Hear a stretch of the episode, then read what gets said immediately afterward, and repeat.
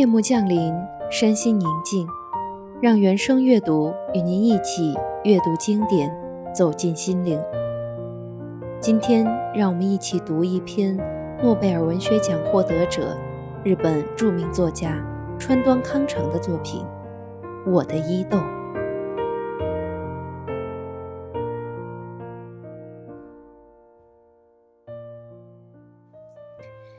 伊豆是诗的故乡，世上的人这么说。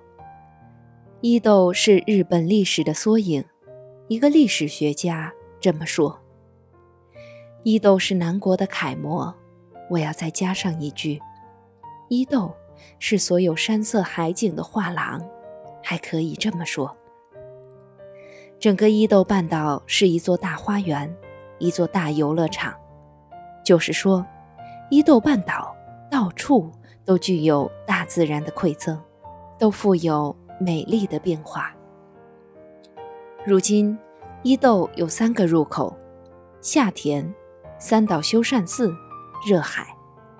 不管从哪里进去，首先迎迓你的是堪称伊豆的乳汁和机体的温泉。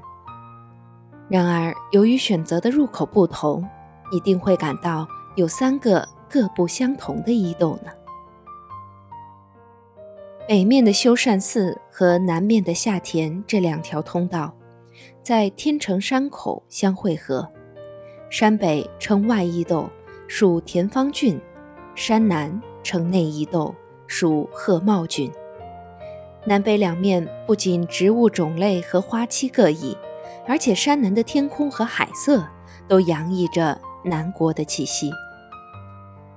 天成火山脉东西约四十四公里。南北约二十四公里，占据着半岛的三分之一。海面的黑潮从三面包围着半岛，这山，这海，便是给伊豆增添光彩的两大要素。倘若把茶花当作海岸边的花，那么石棉花就是天成山上的花。山谷幽邃，原生林木森严茂密。使你很难想象，这原是一个小小的半岛。天成山是闻名的受禄的场所，只有翻过这座山峦，才能尝到伊豆旅情的滋味。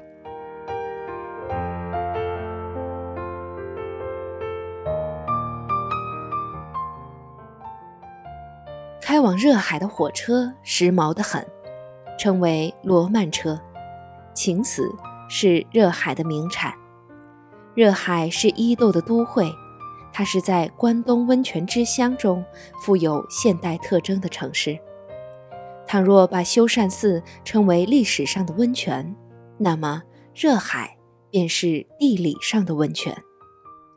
修善寺附近清静幽寂，热海附近热闹俏丽。伊豆到伊东一带的海岸线。令人想起南欧来，这里显示着伊豆明朗的容颜，同是南国风韵。伊豆的海岸线多像一曲朴素的牧歌啊！伊豆有热海、伊东、修善寺、长冈四大温泉，共有二三十个喷口，仅伊东就有数百处泉流。这些都是玄月火山、天成火山、猫月火山、达摩火山的遗迹。伊豆是男性火山之国的代表。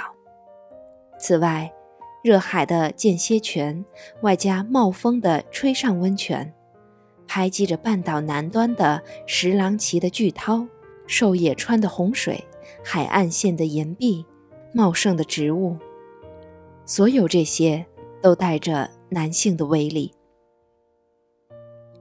然而，各处涌流的泉水使人联想起母乳的温暖和丰足。这种女性般的温暖与丰足，正是伊豆的生命。尽管田地极少，但这里有合作村，有无水町，有山珍海味，有饱尝黑潮和日光馈赠，呈现着麦青肤色的温淑的女子。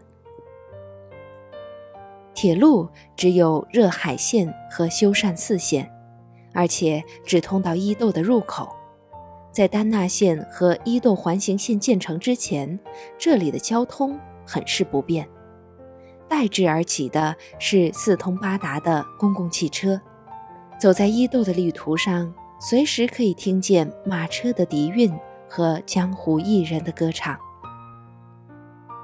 伊豆半岛西起骏河湾，东至相模湾，南北约五十九公里，东西最宽处约三十六公里，面积约四百零六十平方公里，占静冈县的五分之一。面积虽小，但海岸线比起骏河、远江两地的总和还长。